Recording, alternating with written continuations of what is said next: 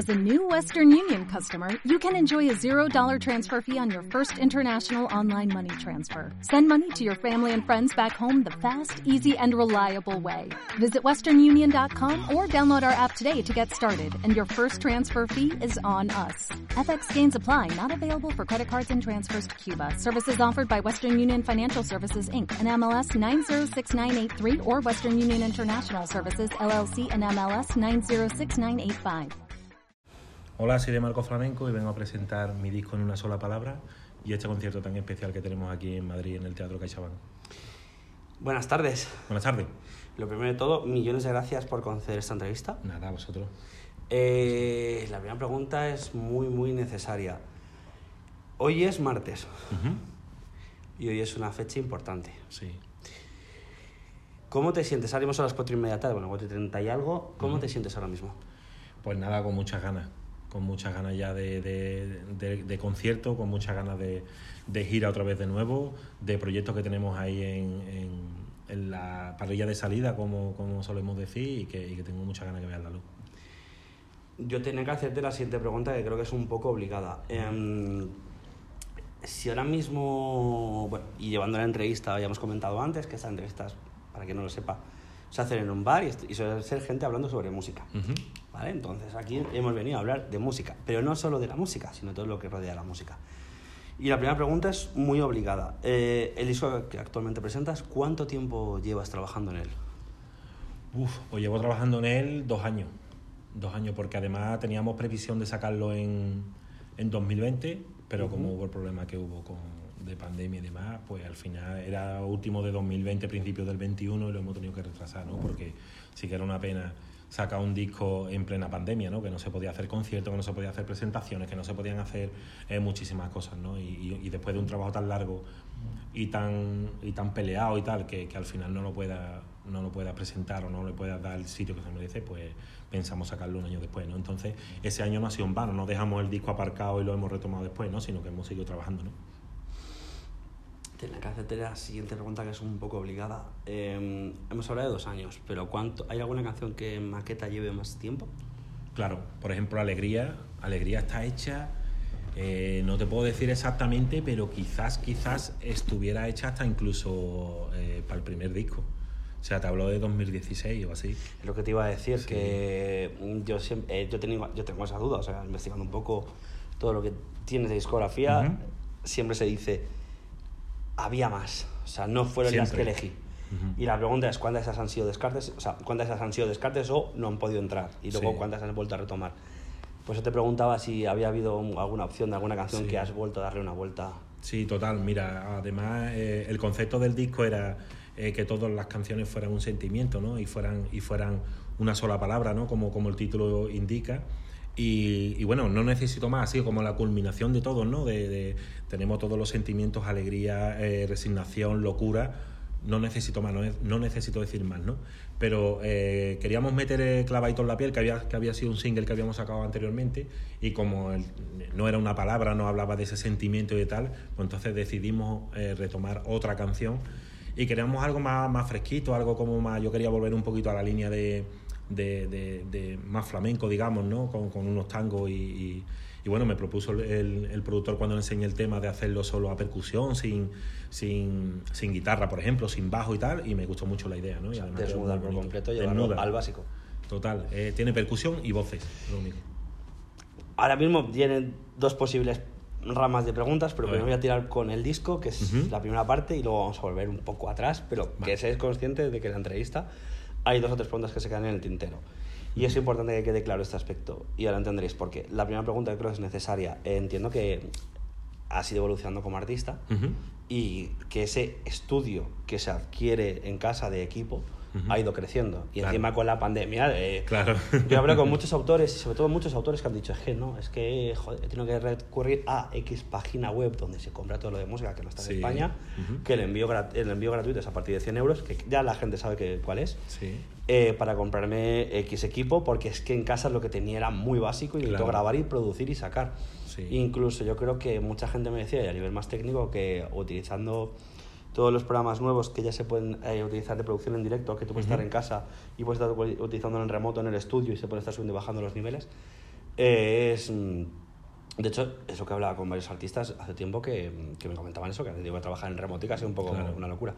¿Cómo te has sentido tú primero en la o sea, cuando estabas preparando el disco en casa? Imagino que las maquetas las has tenido que hacer ahí. Sí, yo siempre, pero además siempre, ¿eh? no, no ha sido solo este caso, ¿no? Eh, yo siempre he querido sacarle eh, o encaminar la canción a donde quería llevármela eh, después, siempre lo he dejado muy claro, ¿no? Incluso cuando ya llegaba al estudio ya llevaba con mi maqueta hecha, con tal, mira, esta es la idea, incluso terceras voces metidas ya, o sea, muy, muy claro lo que era la idea, ¿no? Para que, para que el productor, luego sí que es verdad que hay canciones que han derivado a otros sitios, ¿no? Pero, pero la mayoría siempre, siempre han guardado el- el- la, idea, la idea primordial, ¿no? La idea al principio. Y hablamos de un productor. ¿Quién es en este caso? En este caso ha sido Emilio Mercader, eh, de Mercader Lab, además muy cerquita de aquí, y, y para mí ha sido una sorpresa, ¿no? Porque me daba miedo cambiar de productor, me daba miedo eh, que, no, que no me conociera tan bien como, como, como el productor de, de antes, como Gustavo, pero, pero Emilio me ha, me ha conocido a la perfección, ¿no? Y ha sabido desde un principio qué es lo que yo quería y a dónde no queríamos llevar todas las canciones que teníamos del disco, ¿no?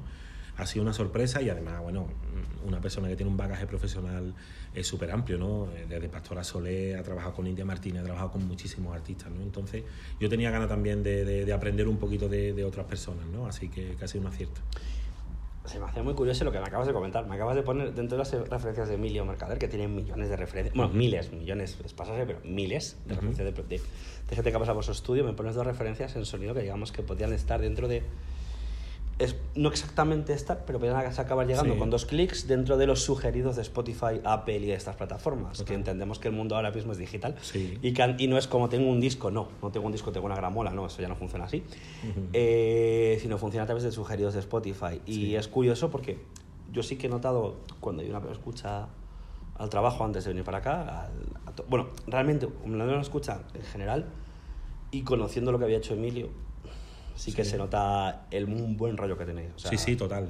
Total, además, además ha sido a nivel personal, ¿no? Que es difícil, ¿no? Eh, trabajar con alguien eh, nuevo y que las horas de estudio también sirvan para conocerte personalmente, ¿no? Hemos, hemos pasado momentos muy buenos, hemos, hemos tenido confidencias, hemos echado bastante tiempo juntos y yo creo que eso ha servido, ¿no? Para, para tener la confianza mutua de decir, pues Emilio esto no me gusta o Marco ha hecho mejor de esa manera, que siempre cuando hay un artista y un productor nuevo hay como una distancia, ¿no? De, de respeto y de a ver si le sienta mal que le diga, por ejemplo, que esta parte no me gusta o qué tal y, y- eso yo creo que ayuda bastante, ¿no?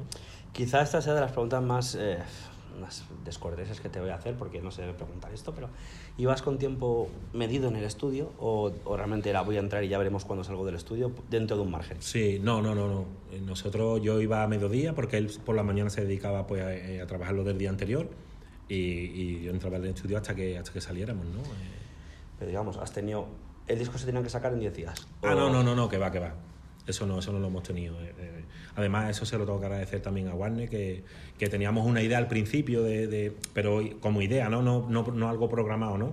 Una idea de sacarlo y, y yo no estaba contento con las canciones que, que teníamos, ¿no? Yo creía que, que podía hacerlo mejor y que además me apetecía decir otra cosa, ¿no? Y, y- y me han esperado, eh, teníamos hasta que no tuvimos todas las canciones y tal, empezamos a grabar y, y- eso me han, me han esperado. No le pusimos fecha a la salida del disco hasta que ya no lo teníamos bastante encaminado. Me sorprende mucho porque, de hecho, parece que últimamente, y sobre todo en la pandemia, pasaba que había que lanzar, Ujú. había prisa en la industria por lanzar. Y no sé, lo hablaba antes con otro tipo de gente, de gente, Sí. de otros géneros musicales y me decía lo mismo. Dice, es que, hay es que hay canciones que no sé por qué las lancé en ese momento, porque veo las pistas abiertas y remezclaría, remasterizaría. Claro. Y, por cierto, ¿con quién mezclaste y masterizaste el disco? No, lo hizo todo Emilio. ¿En Lo hizo estudio? todo Emilio, sí, sí, en su estudio. Y fuiste con... Ostras, tuvo que ser un proceso largo, ¿no? Muy largo. Sobre muy todo largo y, conociendo su y de además, y además bastante, bastante minucioso, ¿no? Porque yo que sí, sí que soy muy meticuloso en muchas cosas y además tengo el sonido muy claro de lo que quiero. Y, y sí que es verdad que hemos tenido que mezclar alguna, alguna que otra vez más. Eh, pues mira, esto no me gusta, pues para, espera que muevo esto, tal. Y hemos hecho, hemos hecho bastantes cambios. Es un proceso que a quien le gusta es bonito. Sé que a muchos artistas es asfixiante porque dicen, no sé si volver al cambio anterior o no, o volver dos para atrás en, este aspecto, en estas mezclas. Pero bueno, eso es siempre, ¿no? Cuando un artista a lo mejor va con 80, 90 pistas es una cosa, quien va con 200 es otra y quien va con 50 es otra. Claro.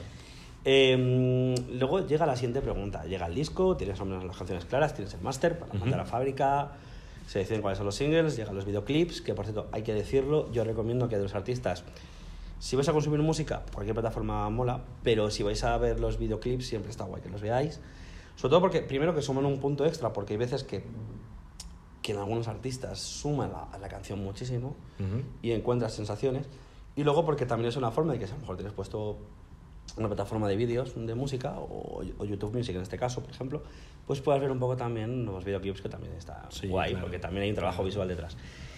Pero yo quiero saltar hasta el siguiente punto. Llegan los conciertos. Imagino que llega un momento en el cual te dicen, bueno, mira, eh, ya es el momento de ir a presentarlo. Ya está la cosa más o menos normal.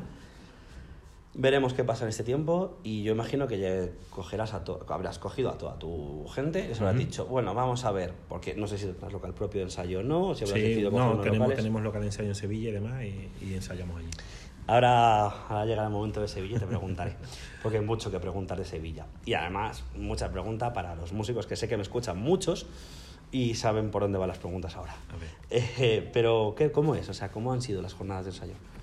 Pues la verdad que guay, ¿no? Eh, a ver, con, con la responsabilidad, ¿no? De, de- de trasladar todo lo que hay en el disco y sobre todo la sensación, ¿no? De las canciones, pues llevártelas a directo, pero, pero la verdad es que muy, que, que muy bien. Además, llevamos muchísimo tiempo trabajando juntos, no, no hemos tenido eh, una banda nueva, tal. Ellos han, ellos han visto también el proceso de- de- del disco, ¿no? Y incluso Sergio ha grabado la guitarra o sea que lo han ido viendo desde el principio, maquetaron también algunos conmigo, o sea que, que más o menos han sabido, han sabido cómo, cómo iba todo, ¿no? Entonces no ha sido, no ha sido algo como, como le ha pillado de nueva y tal, ¿no? Entonces pues nos reunimos, mira, estas son las canciones, vamos a empezar a trabajarlas, vamos a, vamos a empezar a ensayar, vamos a cerrar repertorio también, porque yo también tengo éxitos de, de discos anteriores que, que no pueden faltar los conciertos, sobre todo también para compensar eh, momentos que haya como más emotivos, con momentos que haya de alegría y tal, y yo soy mucho de eso, ¿no? Tanto en los discos como en los conciertos, ¿no?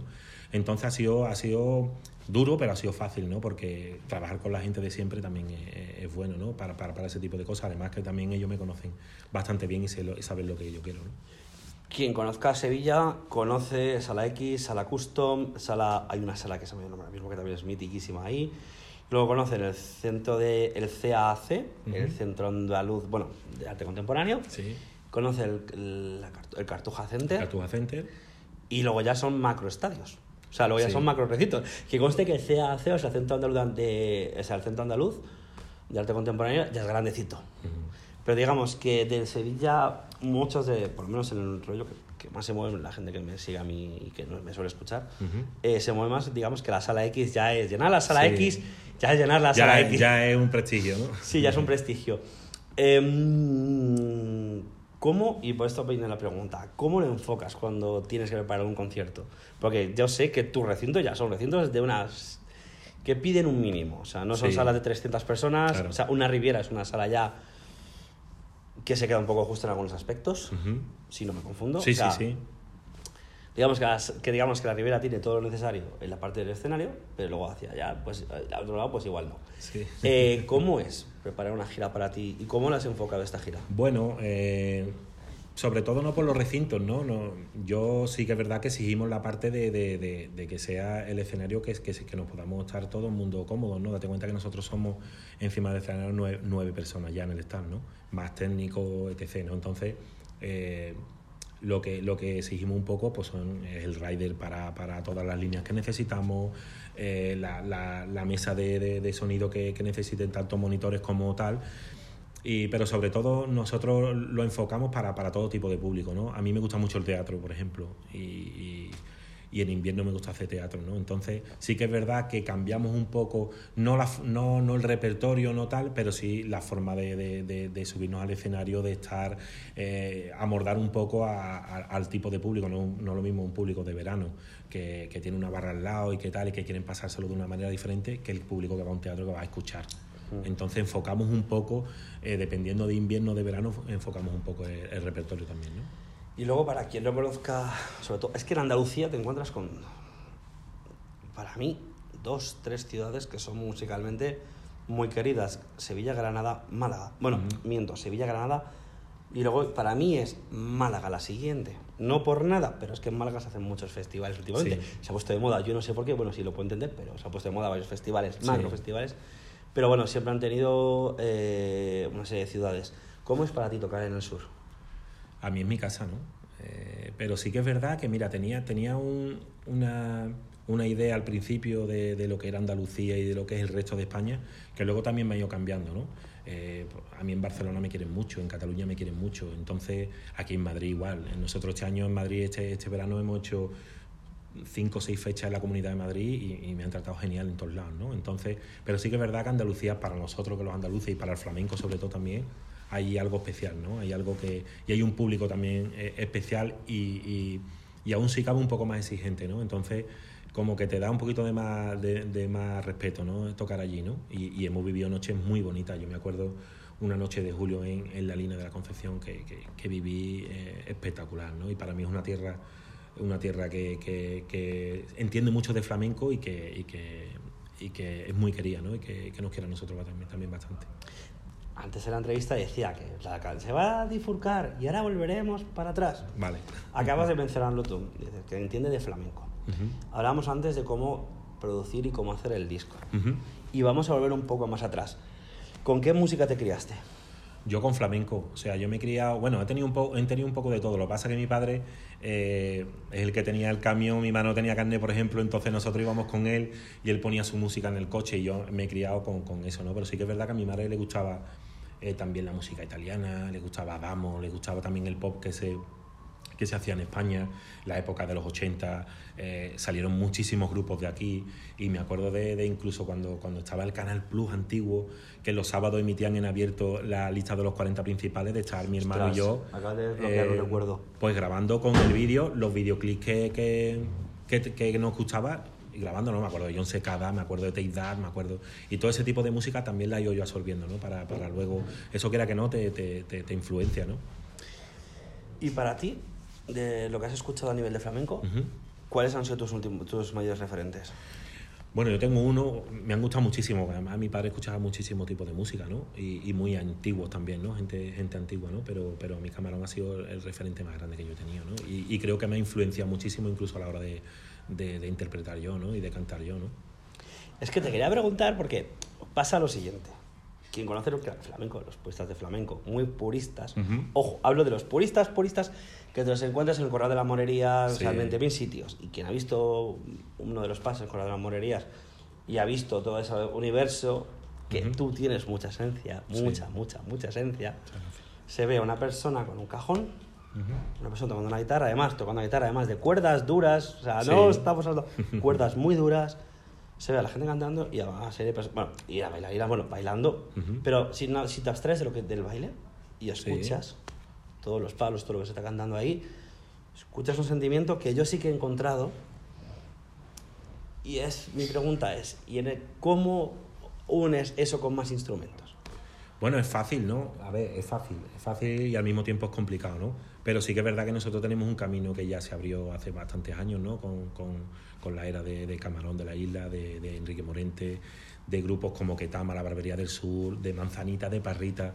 Yo creo que que ellos abrieron una puerta por la cual hemos entrado después todos nosotros, ¿no? Lo que pasa es que sí que es verdad que las influencias han cambiado y lo que antes era mezclar flamenco con rock, ahora es con el pop latino, por ejemplo, ¿no? Digamos, ¿no? Son otras las influencias, o el R&B, que también a mí es una música que me gusta muchísimo, y hemos, y hemos entrado un poquito por, por esa línea, ¿no? Pero eh, yo creo que ellos han sido los los que han abierto la puerta para que nosotros podamos, podamos movernos con facilidad ahí, ¿no? Y que, y que no nos den tanta, tanta caña a los puristas, digamos, ¿no? Pero luego tienes canciones, como hemos hablado antes, que son percusión básica, la percusión y una voz.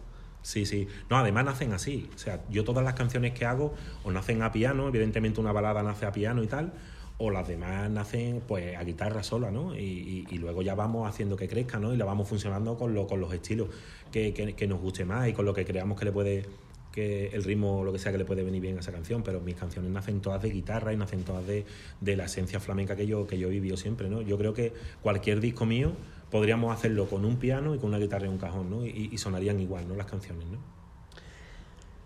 Es que eso es una virtud es una virtud porque siempre, siempre que acabo hablando con músicos siempre digo lo mismo. Digo, vale, perfecto, tú has hecho las canciones con una voz y una guitarra, luego las has llevado al estudio, ahora cómo las bajas para... Ahora cómo, ahora cómo las empiezas a quitar en pistas. No puedes, es que has hecho dobles guitarras y que a lo mejor no entran. Claro. si has paneado... Es cuando hablo de entrevistas donde hemos visto sesiones de grabación Sí, sí, sí, sí, claro. Pero me sorprende sobre todo porque cuando he escuchado, o sea, cuando venía escuchando digo, joder, si es que está O sea, es posible reducir Claro. en muchos aspectos y seguiría siendo muy elegante. Claro, no, total, total. Eh, podríamos quitarle eh, sonido eh, de ambiente, le podríamos quitar este ritmo y meterle el ritmo de un cajón, o sea que... que eh, pero es por eso, ¿no? Porque nacen de esa manera, ¿no? Si, si nacieran de otra manera y te las tuviera, las tuviera que transformar y tal, te costaría que volvieran a ese inicio, ¿no? Pero como nacen así, la verdad que, que es bastante fácil hacerlo. ¿Y cómo, cómo es para ti cuando ya la canción sale, ya está fuera, ha pasado un tiempo, a lo mejor se ve videoclip o se posiciona como single, y de repente ves, porque estamos en un mundo de redes sociales y eso, ya Sí. preguntarte, cuando de repente ves que alguien ha compartido una story con esa canción, Eso es maravilloso. O sea, eso es, al final la música, si no la compartes con, con- con los demás, no sirve de nada, ¿no? Yo la escucho desde que está aquí hasta que sale, la escucho mil veces, ¿no? Entonces, para mí esa canción ya voy cogiendo otras nuevas y tal, ¿no? Entonces, que alguien se siente identificado y que a alguien le guste y que alguien, por ejemplo, hay gente que la pone el día de su boda, ¿no? Imagínate, el día más importante eh, de una pareja que, que, que, que cuenten contigo y que su música sea banda sonora de ese momento, para mí es súper satisfactorio, ¿no? Y me siento muy orgulloso de ello. y yo te voy a hacer unas preguntas que hace mucho tiempo que no hago, pero creo que en esta entrevista pueden, además son sí. especiales. Si pudieses elegir eh, un sitio para hacer un concierto, estamos hablando de cualquier sitio de cualquier época. Cualquier sitio. O sea, no, me vale, podrías decir perfectamente mm, un sitio que ya no existe. O sea, que el Under Vale. que antes había un sitio ahí. Vale. Y estás en el escenario acompañado de una persona, o sea, las colaboraciones son cerradas, Sí. pero puede ser cualquier persona de cualquier momento, de cualquier época. Buah, yo lo tengo muy claro. O sea, yo tengo claro, el Yo, sitio lo tengo claro. Hemos hablado, hemos hablado antes de, de- de- A ver, un sitio, un sitio, un sitio no me quedaría. O sea, yo tengo muchos sitios donde me gustaría tocar, ¿no? Eh, Por ejemplo, ahora que estamos en Madrid, el Teatro Real para mí sería un sueño, ¿no? Llegar ahí, ¿no? Y luego, si, si tenemos que salir de España, pues Royal Albert Hall, por ejemplo, de Londres sería un sitio súper bonito. El Cirque d'Hiver me gusta mucho también. Eh, el Circo Price de aquí, de Madrid, también creo que es un sitio con mucha esencia. Y, y artistas, bueno, pues es que si te hablo, tengo a Camarón, tengo a Paco de Lucía, que ya no lo tenemos con nosotros, y luego hay artistas de ahora que también me gustan mucho, ¿no? Y lo bueno que tengo también es que, es que me gusta, lo bueno que tengo no para los demás, sino para mí, sino que me gusta todo tipo de música y hay muchísimos artistas a los que admiro, ¿no? Pues hace, hace como dos horas estábamos en una entrevista y, y- me dijeron que había estado de la Fuente y de la Fuente es una persona que, que me parece además que tiene un estilo propio súper marcado, que tiene una personalidad, que hace lo que le gusta sin, sin dejarse llevar por corrientes ni por nada y me parece un artista de un artista bastante bastante interesante, ¿no? Y después pues Niña Pastor y, ya tiramos de flamenco, pues, ya, ya no paramos, ¿no? Y luego te voy a hacer la pregunta, puedes no contestarla, ¿vale? Es una pregunta muy personal y no tienes por qué contestarla. Es- es- hablamos hablando, estamos hablando de inmediatez. Y me parece que un disco en cuanto ha salido, nos olvidamos a los otros meses de que ha salido un disco. Lo cual, que conste que es un error, porque sí, canciones que se quedan, canciones que no.